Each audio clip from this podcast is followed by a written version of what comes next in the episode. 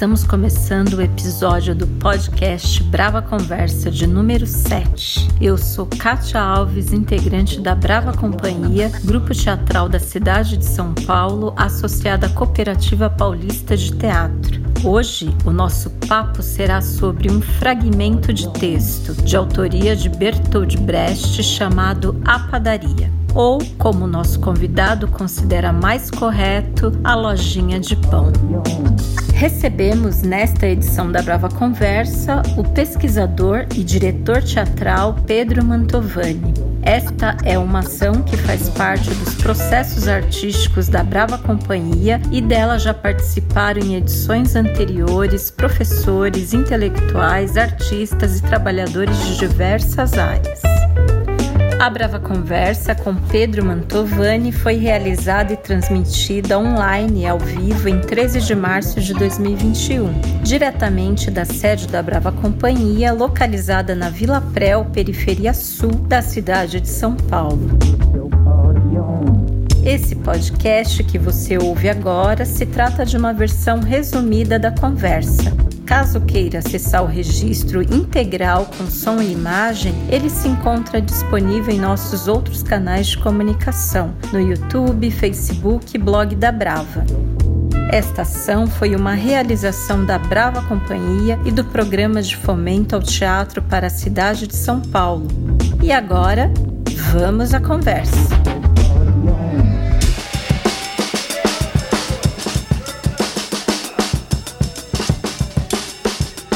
Boa noite a todos e todas. É isso aí, sejam bem-vindos. E hoje nós temos o prazer de ter aqui conosco nosso amigo, companheiro, Pedro Mantovani. O Pedro, ele é pesquisador e diretor teatral, fez mestrado e doutorado sobre Brecht, colaborou com diversos grupos, trabalhou com diversos grupos da cidade de São Paulo, entre eles Sociedade Baderna, Teatro de Narradores, Tablado de Arruá, Folias, Ágora. E ele foi professor, é professor também, foi professor da Escola Livre de Teatro de Santo André e realizou alguns projetos teatrais também no México e na Argentina. Hoje o Pedro Mantovani vai nos ajudar aqui a compreender um pouco mais um processo que nós da Brava estamos neste momento trabalhando, que é uma peça do Bertolt Brecht chamado A Padaria, na verdade fragmentos que foram escritos e juntados aí nisso que a gente chama de peça. Então, Pedro, boa noite, é um prazer ter você aqui. Boa noite a todas e todos. É, antes de mais nada, eu queria agradecer o convite do pessoal da Brava. Uma honra iniciar esse diálogo com vocês. Como eu combinei com o pessoal da Brava, falarei hoje sobre a lojinha de pão, ou Padaria de Brecht. É um experimento teatral épico, inacabado, realizado no final dos anos 20 do século passado por um coletivo encabeçado pelo dramaturgo alemão Bertolt Brecht. E não é uma leitura acabada da lojinha de pão, vou começar a chamar de lojinha de pão a partir de agora, senão alguns elementos de uma pesquisa em andamento que tem como objetivo construir uma hipótese de leitura, que eu acho que servem para essa conversa, para esse bate-bola, podem mexer com a imaginação e contribuir para um processo prático. O, o trabalho prático e teórico de Brecht a respeito do teatro épico, é, eu penso que deve ser entendido como uma conquista das trabalhadoras e trabalhadores de todo o mundo, ligado a um longo, um longo e duríssimo processo de luta pelo direito de ver seus assuntos e problemas alçados à condição de objeto de representação artística para usar aqui a formulação da grande professora Iná Camargo Costa. Né? Essa luta passou e ainda passa até hoje pela substituição das formas artísticas da classe dominante, que transmitem o ponto de vista da classe dominante, por formas que possibilitem a apresentação de temas relevantes para a classe trabalhadora desde sua perspectiva.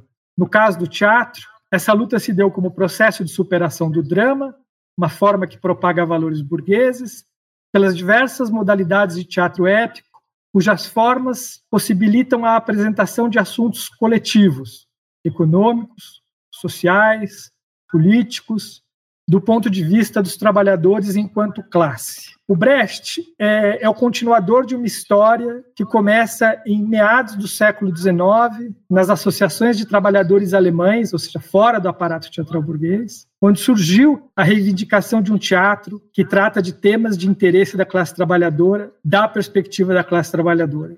E tem entre os seus momentos decisivos o teatro de agitação social-democrata alemão do século XIX, naturalismo francês e alemão, segundo expressionismo alemão, o teatro de agite próprio comunista russo e alemão do século XX e os experimentos épicos do diretor e adaptador de textos Erwin Piscator, realizados na Alemanha nos anos 20, e que só chegou onde chegou essa história graças às organizações da classe trabalhadora russa e alemã, no caso aqui que a gente está falando, que criaram as condições materiais para o desenvolvimento do teatro épico por entenderem que a luta cultural era parte da luta pela autoemancipação dos trabalhadores. O Brecht ele dará seguimento a esse enorme trabalho coletivo de produção do teatro épico, né? Produzindo contribuições fundamentais que superam, em sentido dialético, claro, o que havia sido produzido em mais de meio século de história, construindo um conceito de teatro épico que dá inteligibilidade a essa história, desenvolvendo um método dialético de configuração artística que lhe permite elaborar experimentos que possam contribuir para a organização revolucionária dos trabalhadores na luta de classes em um contexto contra-revolucionário, que lhe permite, por um lado, desenvolver o teatro épico para o aparato de teatro convencional, que tem como objetivo a apresentação de momentos decisivos da luta de classes, em que relações sociais alienadas estão em primeiro plano e ainda se perpetuam, numa conjuntura onde as organizações revolucionárias estão ausentes. Né? Tratar tudo isso de uma perspectiva dialética, quer dizer, como passível de transformação revolucionária. E, por outro, esse método permitiu que Brecht pudesse elaborar o teatro didático para militantes do movimento dos trabalhadores, modificando as modalidades de teatro de agitação e propaganda existentes, o teatro de agite prop, que tem como objetivo transmitir uma linha revolucionária para elaborar formas que discutem as linhas equivocadas propostas pelas direções das organizações dos trabalhadores que produzem consequências catastróficas. Até onde eu entendo, o trabalho com a lojinha de pão está ligado à produção desse teatro didático. O Brecht conseguiu produzir essas contribuições fundamentais para o teatro épico graças a diversos fatores, né? mas gostaria de destacar aqui a sua experiência de juventude na Primeira Guerra Mundial e na Revolução Alemã, e em função de um complexo e multifacetado processo de formação artística e política que se deu ao longo dos anos 20 na Alemanha. Né? Entre 1924 e 1930, esse processo se deu. Também, então, portanto, antes da resistível ascensão dos nazistas em 1933. A primeira coisa que eu preciso falar, quando eu me refiro à lojinha de pão, é que ela não é nem uma peça acabada, nem um fragmento intencional, tão ao gosto dos pescadores de águas turvas que querem eliminar a dialética do trabalho brechtiano para adaptá-lo às demandas do mercado teatral contemporâneo.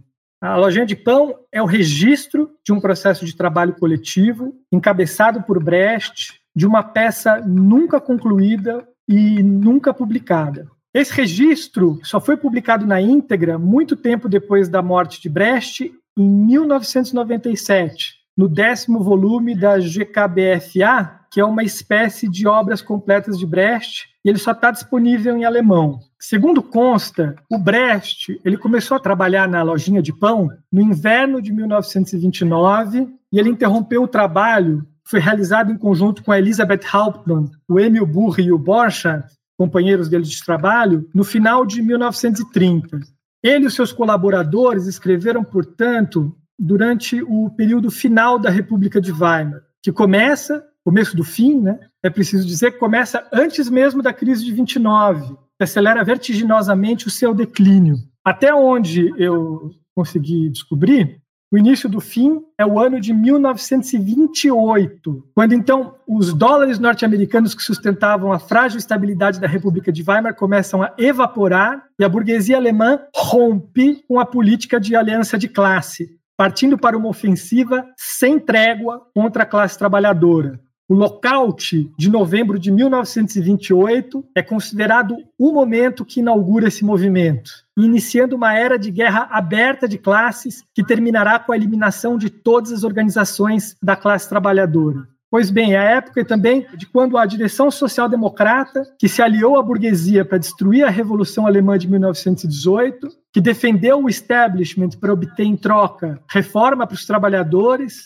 ela é rifada pela burguesia e deseja cortar tudo que possa prejudicar a manutenção de sua taxa de lucro na crise. Salários, condição de vida dos trabalhadores, reformas, influência social-democrata no governo, as organizações da classe trabalhadora, etc quando o número de desempregados começa a crescer rapidamente, o que levará ao desemprego em massa, aos despejos em série e ao saqueio de lojas de alimentos. Quando começa a marcha acelerada dos pequenos burgueses, ameaçados pela crise e revoltados contra a República, em direção ao nazismo, que os atrai para que colaborem com a destruição do proletariado organizado, em benefício do capital monopolista. Quando o Partido Comunista Alemão, o KPD, aplica a linha stalinista do terceiro período, do social-fascismo, que impediu a construção de uma frente única dos trabalhadores alemães, único recurso capaz de impedir a ascensão nazi que se deu em 1933. Aqui, a gente precisa se deter um pouco na linha stalinista aplicada pelo Partido Comunista Alemão, que a partir de agora eu vou chamar de KPD, se a gente quiser entender algumas questões relativas ao trabalho de Brecht realizado nesse período,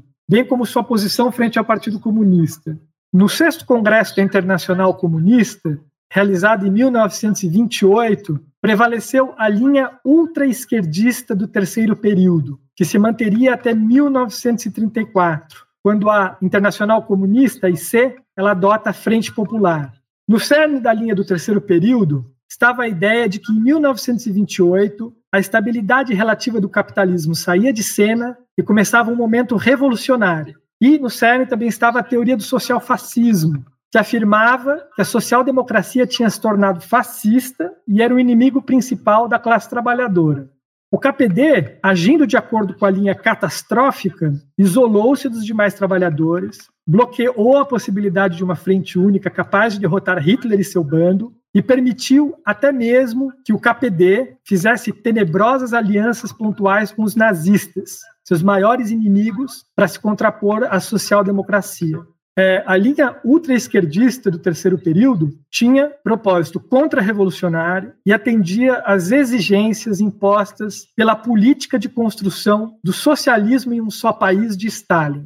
Resumindo uma situação complexa na medida do possível. Bem, a construção do socialismo em um só país, ela dependia das contradições entre os países imperialistas para evitar ataques à União Soviética. Por isso, a União Soviética procurava fazer alianças com forças capitalistas que pudessem enfraquecer o poder do capital anglo-americano. O Stalin estava disposto a fazer alianças com as forças mais reacionárias em operação no território alemão para enfraquecer o poder do seu adversário maior. Na Alemanha, o seu maior obstáculo para a realização dessa aliança espúria era o Partido Social Democrata Alemão, que sempre apoiou alianças com o poder anglo-americano e repudiou tudo que viesse da União Soviética. Para remover o obstáculo, então, ele promoveu a teoria do social-fascismo, absolutamente falsa, para fortalecer uma Alemanha contrária ao poder anglo-americano, que pudesse aliar-se à União Soviética e fornecer-lhe apoio econômico e técnico.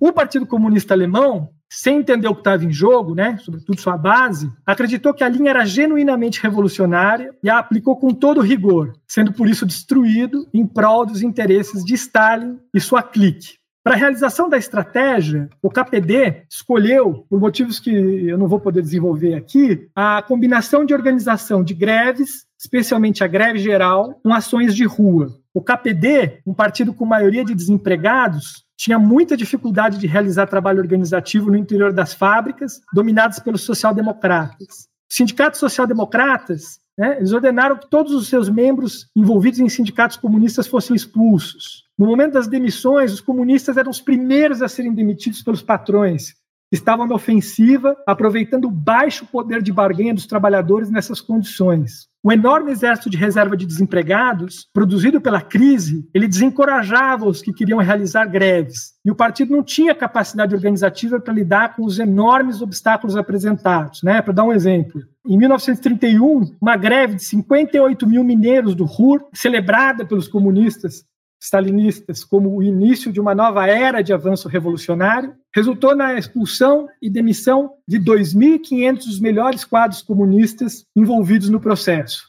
Sem conseguir realizar o trabalho nas fábricas, o KPD se concentrou nas ações de rua, que ocorriam sobretudo nos bairros operários. O partido considerava que o objetivo principal dessas ações era realizar um confronto com as forças da ordem. A manifestação de uma posição ou a luta por uma reivindicação eram consideradas secundárias. E nesses confrontos, avaliavam que até mesmo as derrotas e a mais dura repressão seriam educativas para as massas, que perceberiam a brutalidade do Estado, como se a essa altura já não tivessem percebido, né? E se preparariam para a tomada de poder, como se isso não dependesse da organização da classe trabalhadora em torno de um programa revolucionário os stalinistas do KPD acreditavam tanto nessa tática por um momento, né, que em abril de 31, no jornal comunista Legal Outubro, chegaram até mesmo a publicar uma comparação entre os tipos de manifestação e os estágios de uma insurreição. Então tinha manifestação de massa legal, já ultrapassada, manifestação com o objetivo de gerar incidentes, estágio atual, marcha armada aos centros de poder, o estágio seguinte. Para o KPD, as ações de rua eram feitas sobretudo para mobilizar e educar os desempregados. Nas palavras de uma liderança stalinista alemã da época, ele dizia assim: precisamos dizer aos desempregados: se organizem, arranquem tudo o que puderem da mandíbula da burguesia por meio de manifestações de empregados e desempregados, pelas lutas nas barricadas, pelas ações de massa, incluindo insurreição armada. Os táticos do partido, eles avaliavam que a impotência econômica dos empregados tinha valor de agitação positivo. Sem outro recurso para fazer-se ouvir do que a força física, eles estariam disponíveis para qualquer tipo de ação. Né? Citando o mesmo líder stalinista, eles vão para a rua e não se queixam de apanhar da polícia conosco. A um certo ponto, o partido chegou até mesmo a afirmar que os desempregados seriam a força propulsora da revolução na Alemanha. Em função de tudo isso, em 1930, quando Brecht e seus companheiros estão escrevendo a lojinha de pão, o partido realiza um forte trabalho de agitação para conquistar os trabalhadores desempregados, que também estavam sendo disputados pelos nazistas dos bairros operários. O trabalho de agitação possuía dois eixos: manifestação com uso e demonstração de força física, entre elas marchas contra a fome, com confronto com a polícia e apoio a saques, saques de pequenos comércios, de lojinhas de pão, e a participação nas atividades já existentes nos bairros operários. Organização para evitar despejos, para coibir a criminalidade nos bairros, para saquear pequenos negócios de comida, tentando politizar essas atividades. Em função da incapacidade de organização do partido, que seguia uma linha contra-revolucionária, acreditando que era revolucionária, o trabalho com os desempregados se mostrou desastroso. Apenas para destacar algumas consequências do que foi feito. Ao invés de organizá-los propriamente, o partido, concentrando-se em ações violentas sem resultados concretos, ele aumentava o sofrimento daqueles que já estavam na miséria e colocava uma parcela de desempregados na rota dos nazistas, que também faziam agitação nos bairros e, graças ao do patrocínio do capital monopolista, tinham abrigo e comida para lhes oferecer. Quando a liderança do partido decidiu interromper a tática, uma parte da base se revoltou e continuou com as ações de confronto, realizando inclusive o que foi caracterizado de terror individual. O isolamento do KPD e seu caráter sectário foram decisivos para que a participação das atividades de ajuda mútua nos bairros não tivesse muito sucesso nem gerasse a mobilização esperada.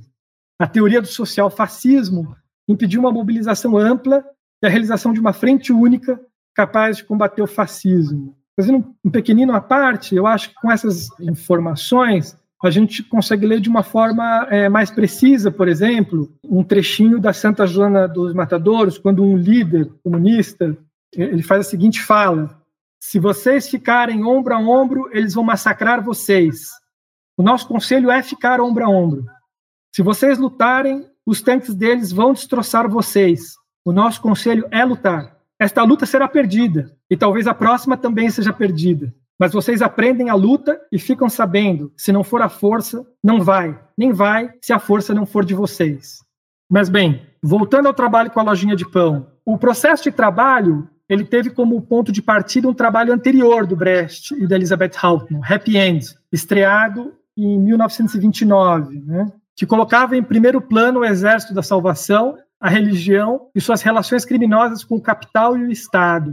No primeiro momento do processo de trabalho com a lojinha de pão, o coletivo Brecht, vou chamar porque é um coletivo né, que está trabalhando, ele se ocupou, sobretudo, de colocar os temas que apareceram na peça anterior sob um novo prisma, da perspectiva da luta de classes. Nas primeiras tentativas, nas quais a peça se passaria em um bairro pobre de Nova York, no início dos anos 20, o foco do trabalho pareceu ser a elaboração da imagem do Exército da Salvação para explicitar de forma crítica a função do reformismo na luta de classes, para realizar uma crítica radical daqueles que têm como objetivo o bem-estar, os bem-intencionados. Entre as 245 páginas, a maioria datilografadas, algumas escritas à mão, que incluem esboços de fábula, de cenas, textos corais, poemas, canções e comentários, né? O Brecht deixa a seguinte anotação a respeito do Exército da Salvação.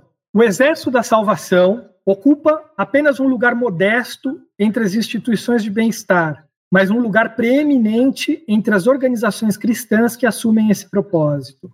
O próprio materialismo das pessoas pobres, bem como aquele de seus exploradores, os ajudou mais que a própria religião, sua própria religião ou aquela de seus exploradores.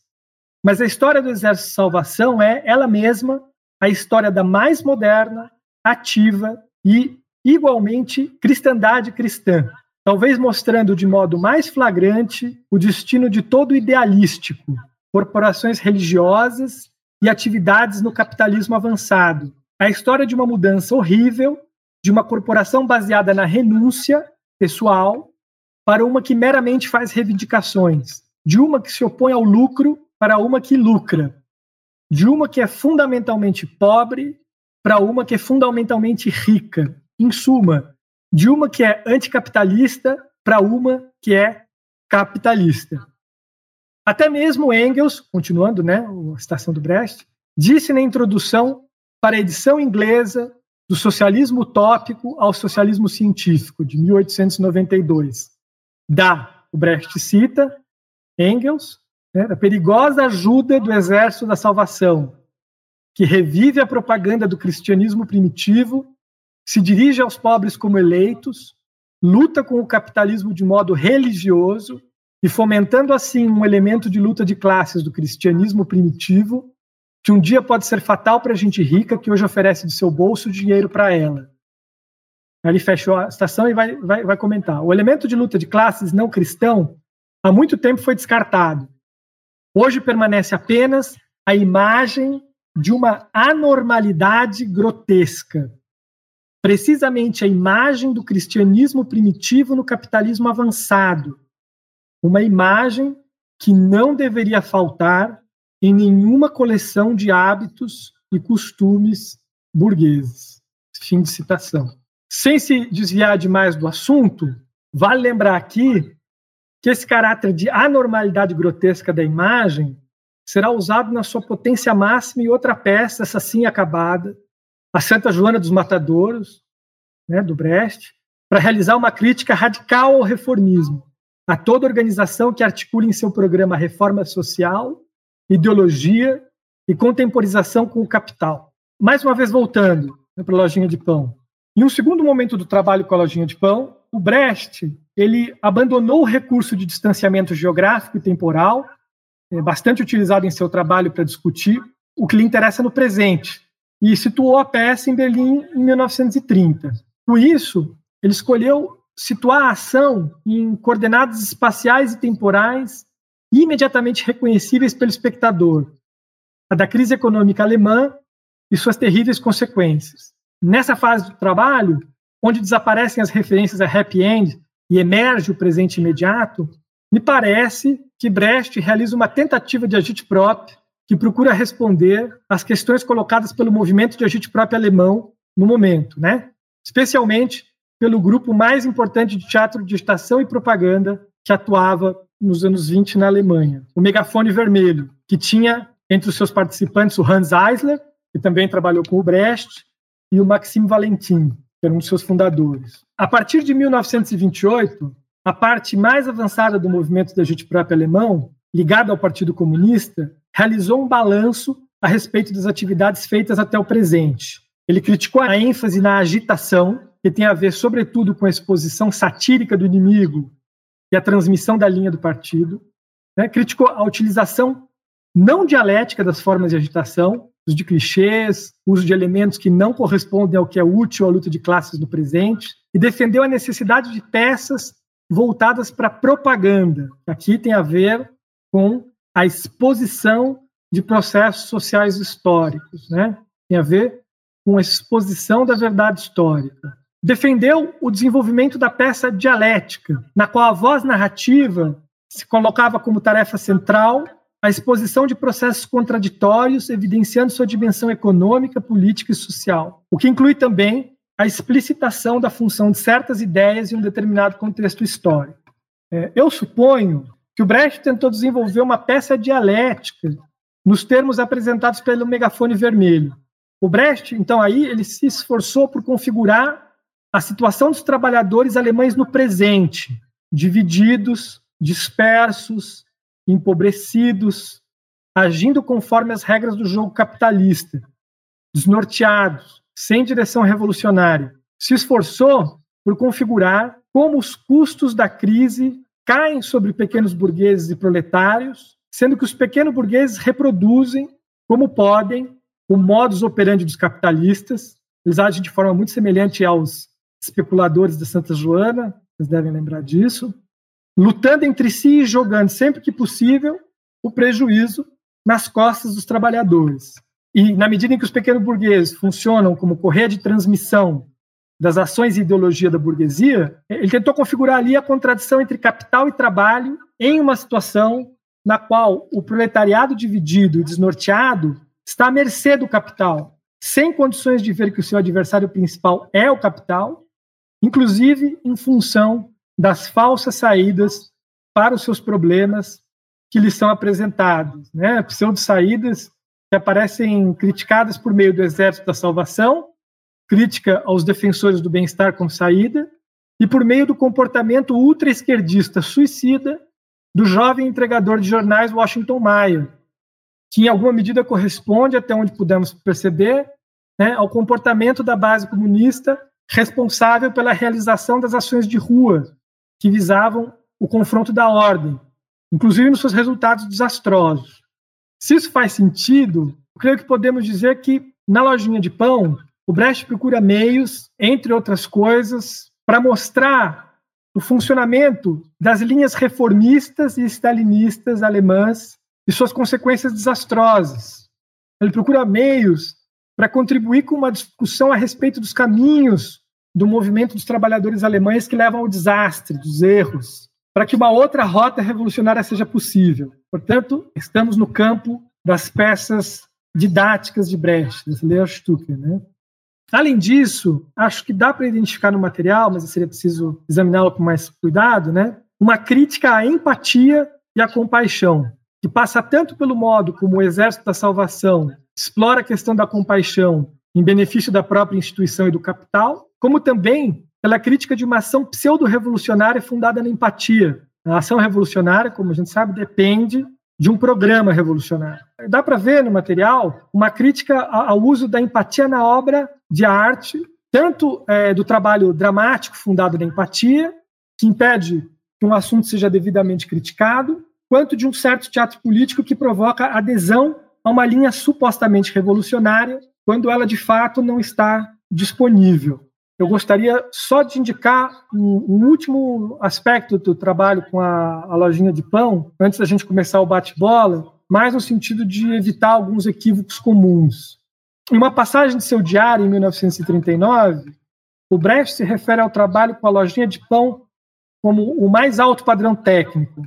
Né? Eu cito aqui a passagem do diário que o Brecht escreveu. Vida de Galileu é tecnicamente um grande passo atrás, assim como os fuzis da senhora Carrara é oportunista demais. Seria necessário escrever a peça inteira de novo, caso se queira captar essa brisa que vem de novas costas, esse crepúsculo róseo da ciência. Tudo mais direto, sem os interiores, a atmosfera, a empatia, e tudo montado como demonstrações planetárias. O arranjo poderia permanecer do mesmo modo que a caracterização de Galileu, mas o trabalho, um divertido trabalho, só poderia ser feito na prática em contato com o palco. Primeiro deveriam ser estudados o fragmento Fatser e o fragmento A Lojinha de Pão. Estes dois fragmentos são o mais alto padrão técnico. Em primeiro lugar, gostaria de deixar claro que o Brecht se refere aqui ao processo do trabalho integral, que só foi publicado muito tempo depois da sua morte. O que temos em português é apenas uma parcela bem pequena desse processo de trabalho, que Brecht chama de o mais alto padrão técnico. Nós podemos ter alguma ideia do que isso significa nas cenas, coros e canções traduzidos, mas infelizmente é, não temos aí é, elementos suficientes para entender o significado disso em toda a sua extensão. Em segundo lugar, o, o que o Brecht chama de mais alto padrão técnico tem a ver com um método dialético de configuração artística, que pode ser observado em ato no registro de trabalho com a lojinha de pão. É sobretudo o método utilizado no trabalho que Brecht considera um modelo para escritores. É o registro do trabalho com a lojinha de pão, que é um instrumento para identificação de caminhos para modificar os meios de produção artística no sentido do socialismo, que serve tanto como instrumento para a realização de novos trabalhos úteis nas condições de temperatura e pressão da luta de classes vigentes, quanto para o redimensionamento de trabalhos já realizados em função de novas condições de temperatura e pressão da luta de classes. Isso não quer dizer que com o que tem traduzido não dá para fazer alguma coisa interessante e relevante, mas é preciso ter isso em mente para a gente não confundir as coisas. Isso aí. Queria agradecer aí o Pedro por essa primeira intervenção. Bastante coisa para a gente pensar aqui. Fiz aqui uma série de anotações. Queria que você, se fosse possível, pudesse falar um pouquinho mais dessa relação da religião figurada na, na lojinha de pão, ali pelo exército, da salvação. E se eu entendi bem aqui da sua fala, Parece que ele usa esse expediente da religião e do exército da salvação e da ideia de bem-estar como uma crítica ao Partido Social Democrata. Queria que você falasse um pouquinho mais disso e, e me corrigisse se eu estiver errado aqui no entendimento. Tá bem, Ademir.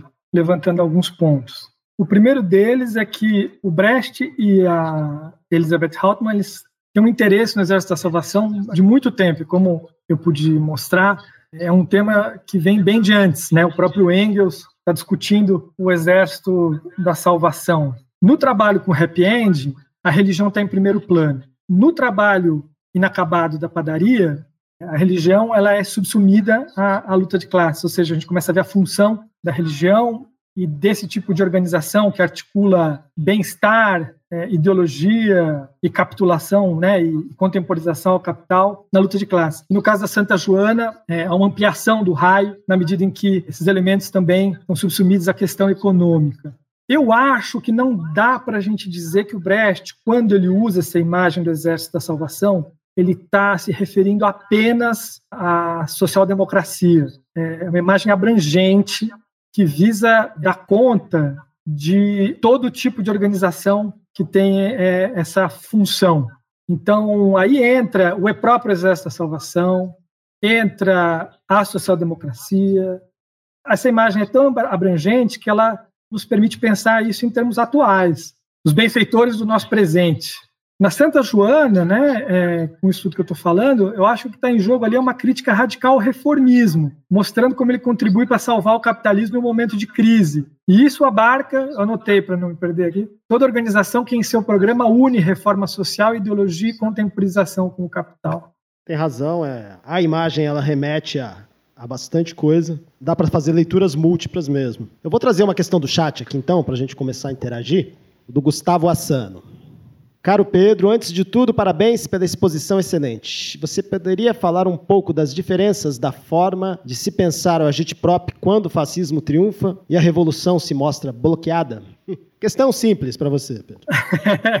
pois é. Num momento de ascenso contra-revolucionário e num, num momento em que você não tem uma direção revolucionária, né, não tem programa revolucionário, não dá para você fazer agite-prop que transmite uma linha revolucionária, por razões óbvias. O que, que o Brecht faz? Ele redimensiona essas formas de teatro de agitação para que ele possa fazer uma discussão no interior do movimento dos trabalhadores, né? A gente está falando de um teatro paramilitante que discute os equívocos e erros da linha do partido. Quando existe momento revolucionário, direção revolucionária e programa revolucionário, o agente próprio que transmite a linha revolucionária é extremamente relevante e faz sentido. A questão é como você faz teatro de agitação e propaganda levando em conta as condições de temperatura e pressão da luta de classes. Essa é a questão. Acho que na Alemanha existe um processo de entendimento de que o agente próprio que estava sendo feito não estava dando conta do que era preciso ali, naquele momento de ascenso contra-revolucionário.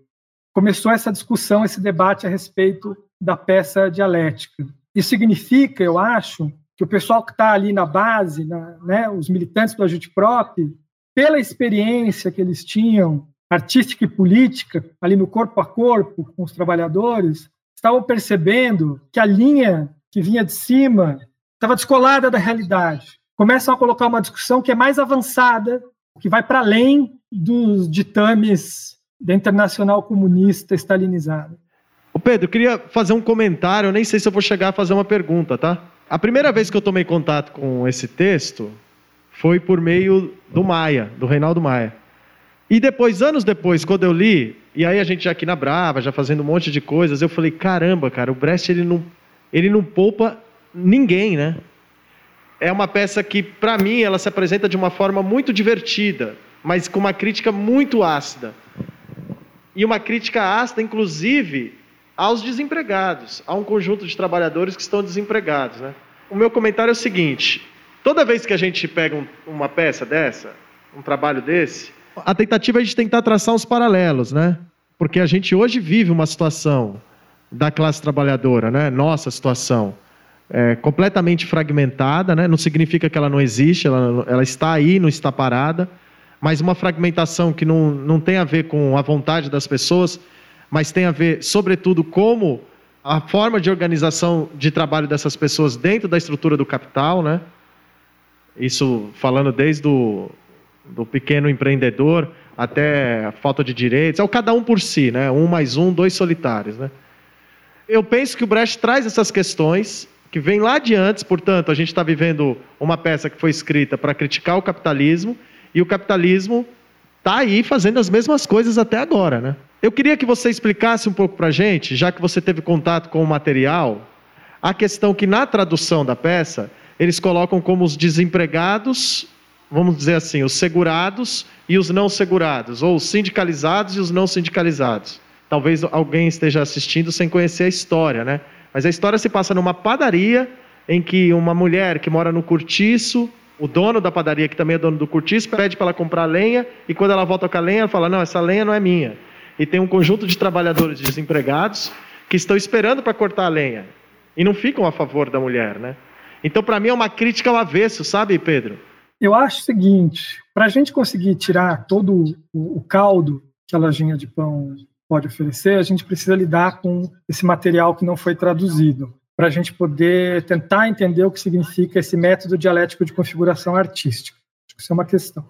Isso não quer dizer que esses pedaços do material não tenham relevância. Para a gente entender o Brecht e torná-lo cada vez mais manejável, é preciso historicizá-lo, porque a gente entende as questões que estão ali em jogo e pode pensar as suas relações com o presente. O Brecht não poupa ninguém, porque o Brecht é um leninista teatral, para usar uma expressão do Ernst Bloch, e o que ele faz é configuração é, dialética. Então, ele não vai tergiversar sobre o funcionamento das coisas. A função é destruir ideologia e expor processos, né? sobretudo no que a gente chama de teatro épico, e no caso do teatro didático, criticar a linha política, uma discussão para militantes. Eu tenho a impressão de que a padaria, que não é um trabalho acabado, está ligada a essa tentativa de estabelecer uma discussão com militantes, e talvez a gente possa até imaginar que o Brecht estava pensando em criticar a linha do Partido Comunista Alemão stalinizado ligada à questão dos desempregados. Então, ele não está poupando, eu acho, os erros do Partido Comunista Alemão Stalinizado. Dentro desse material, eu acho que existe uma questão que talvez seja a mais atual. Acho que tem muitas atuais, você, você, você falou, né? A questão da crise, do desemprego, mas acho que tem um outro ponto que é atual também, que é a questão da função é, dos bem intencionados dentro do capitalismo. E eu acho que essa discussão sobre a função, que fica menos precisa nesse material traduzido e mais precisa no alemão, ela aparece de forma extremamente acabada na Santa Joana dos Matadouros. A gente sempre pensa Santa Joana dos Matadouros em relação à crise, né? Se destacou o feito do Brecht, né, de conseguir trazer a questão da crise para o plano da forma. Então ele consegue discutir a questão da crise. Mas acho que o assunto da peça Santa Joana dos Matadores não é a crise. Se a gente pensar na questão da intervenção política do Brecht, eu acho que a gente vai ver na Santa Joana algo muito próximo das peças didáticas.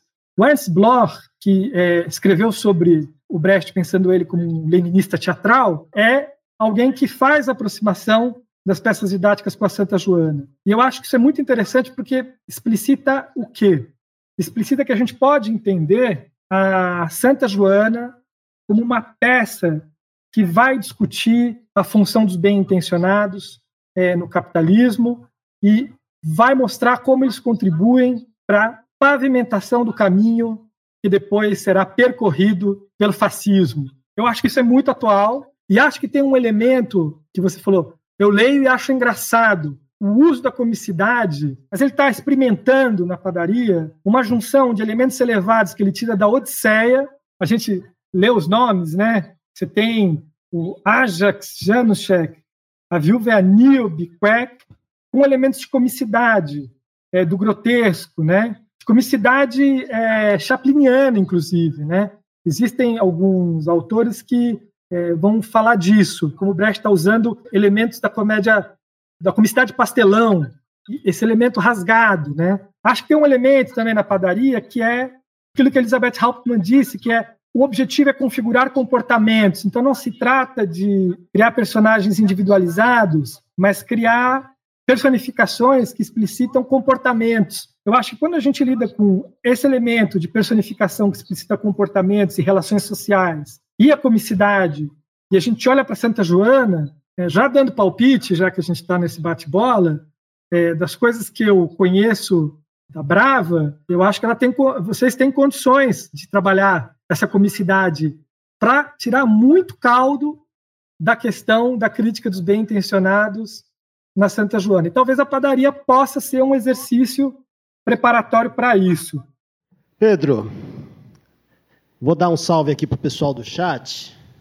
É, e vou trazer uma questão aqui da Nana Campos. Aí ela escreve aqui o seguinte, Pedro. Em uma versão da lojinha de pães, há uma referência a um personagem Schmidt.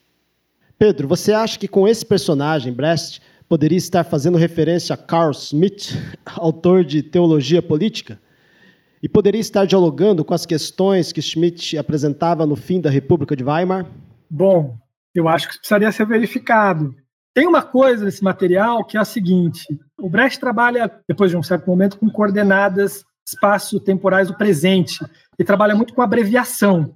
E o Brecht é um dramaturgo, um poeta extraordinário, né? Então ele consegue, com muito poucos elementos, colocar essas, esses elementos históricos na roda para explicitar comportamentos se a peça tivesse sido concluída e tivesse sido apresentada, o espectador na época os identificaria rapidamente e perceberia qual é o comportamento que está em jogo ali, né, que o Brecht está trazendo à tona. Tem muitos Schmitz nas peças do Brecht dessa época, né? Mas Schmidt também é um nome muito comum alemão, né? Então imagina, se tem um monte de Silva nas peças, tem que ver o que, que é o Schmidt do Carl Schmidt ou o que, que é o Schmidt comum, né? É, Pedro, continuando aqui então o nosso bate-bola, você falou que aí na, na lojinha de pão a gente tem subentendido uma, uma crítica à linha de atuação do KPD junto aos desempregados.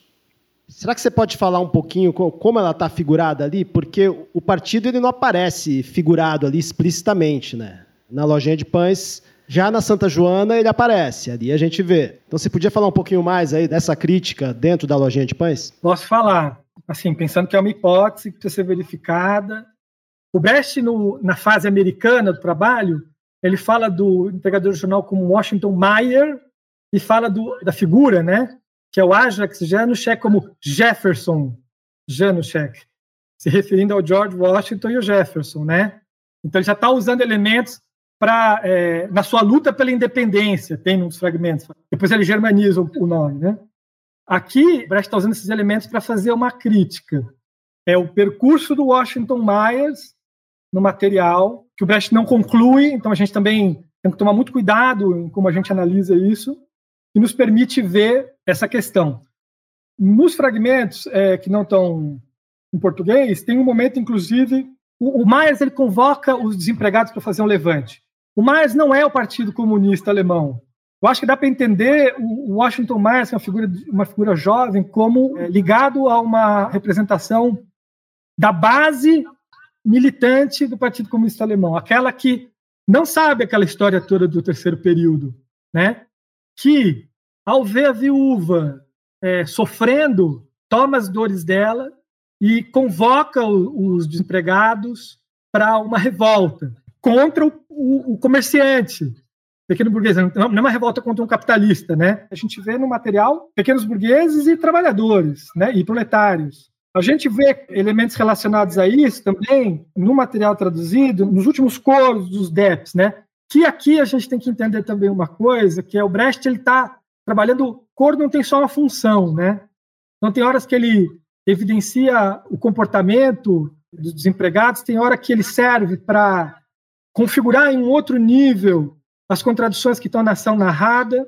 Por exemplo, aqui é um coro que chega, no, chega nessa questão, né? Ele diz assim: seus tolos acreditam que algo vai mudar invadindo uma padaria e dando uma sova no porco do padeiro? Isto não leva a nada, mas não é sem esperança nossa luta, aquela que não tem fim pelo domínio no Estado e a própria ditadura. No caso do material que não está traduzido, tem mais coisas a respeito disso.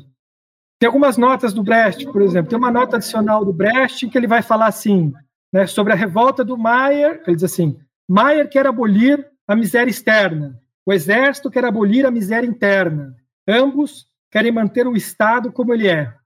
A gente tem também uma tabelinha parecida com aquela famosa tabelinha Teatro Dramático Teatro Épico, em que o Brecht coloca o Partido Comunista de um lado e o Exército da Salvação de outro.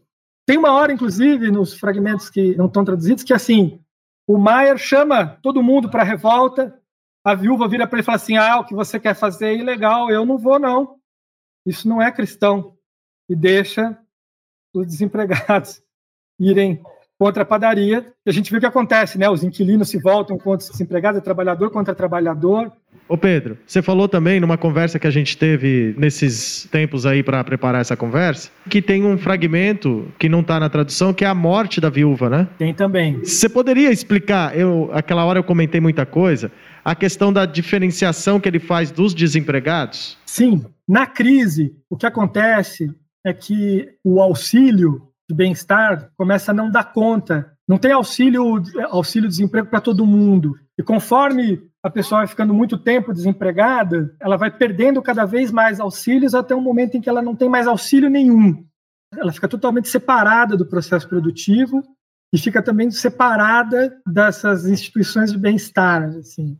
Então, você tem no material esse, alguns desses desempregados que estão nessa situação sem auxílio nenhum, né? Que são aqueles do início, da primeira cena que está no, no, material em português, e você tem aqueles outros que estão recebendo carimbados. Mas tem a ver com um tipo de selo que ele, pode trocar por comida, ele pode trocar por outras coisas, não é dinheiro, ele recebe um selo.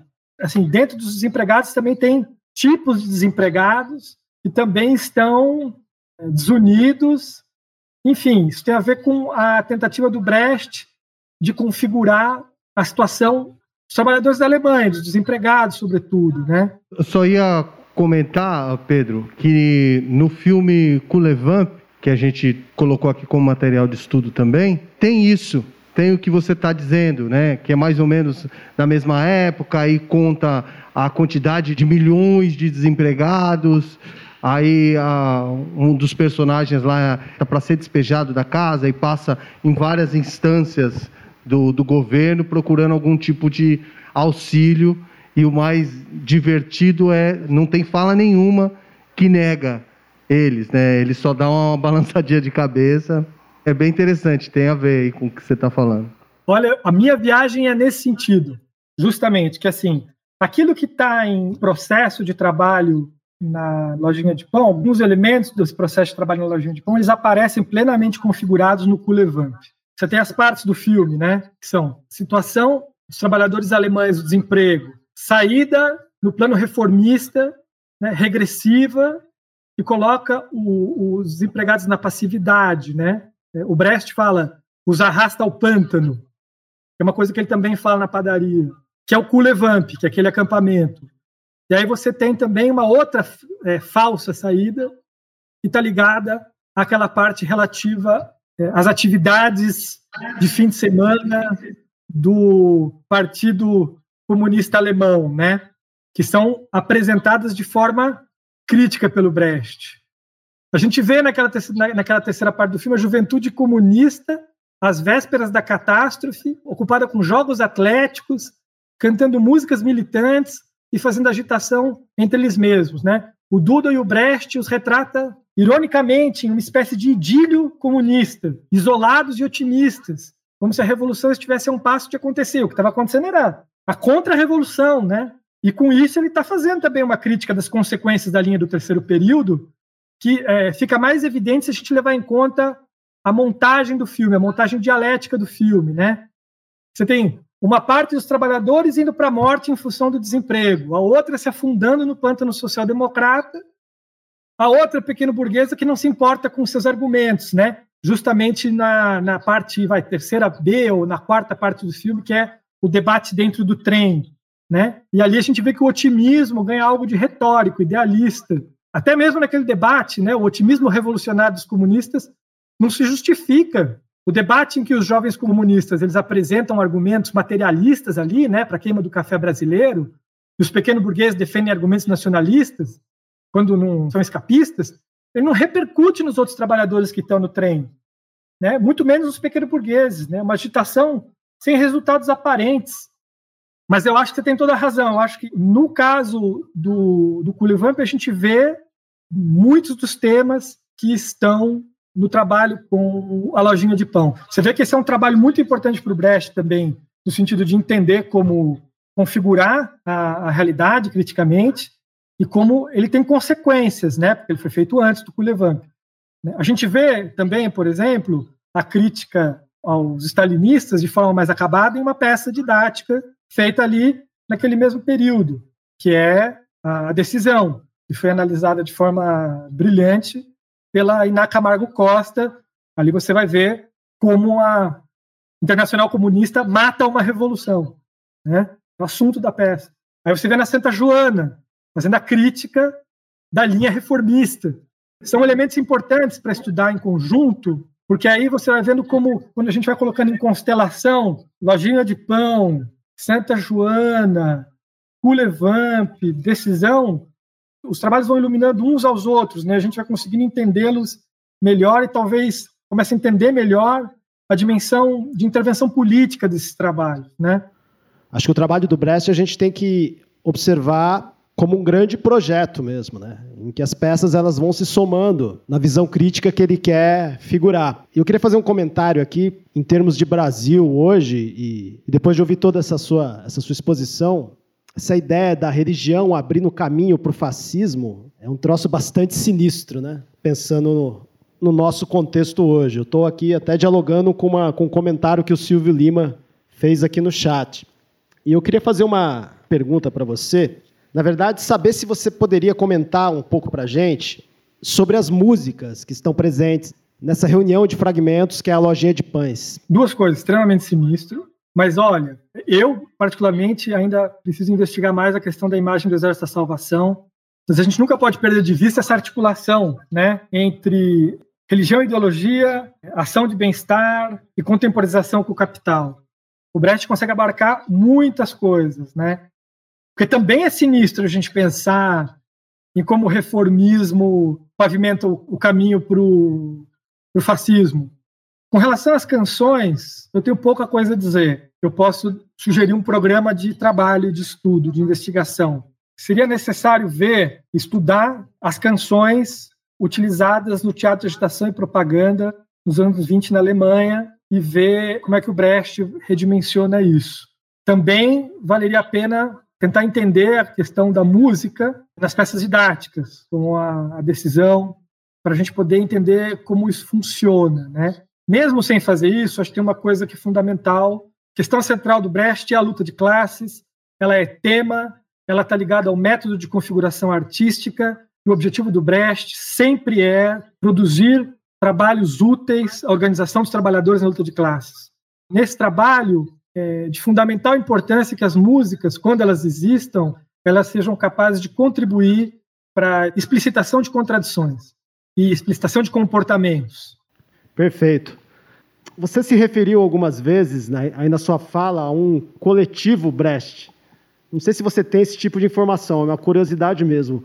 Com quantas pessoas ele costumava trabalhar? Se ele trabalhava com grupos muito grandes? Se você tem alguma informação sobre o método de organização desse coletivo para a criação?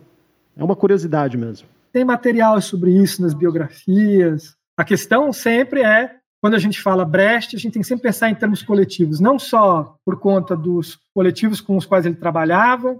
Nesse caso, Brecht trabalhou com a Hauptmann, com o Burri e com o Borchardt. Na decisão, ele trabalhou com Hans Eisler, é, em outras peças, ele trabalhava com o Kurt Weill e com outros colaboradores. A gente tem os trabalhos com o Caspaner, né? O Brecht sempre prezou muito o trabalho coletivo, mas ele sempre foi uma figura muito central nesse trabalho. Bom, acho que estamos chegando aqui já no, no nosso final da nossa brava conversa. Gostaria de agradecer a todos que, que participaram de alguma forma no nosso chat, todos que estão assistindo. Queria agradecer muito vocês é, pela conversa, foi um prazer e espero que a gente possa continuar esse diálogo. Você acabou de ouvir o sétimo episódio do podcast Brava Conversa, que abordou o fragmento A Padaria de Bertold Brecht. Para saber mais sobre nossas atividades, acompanhe os canais da Brava Companhia no Facebook, YouTube e o blog da Brava.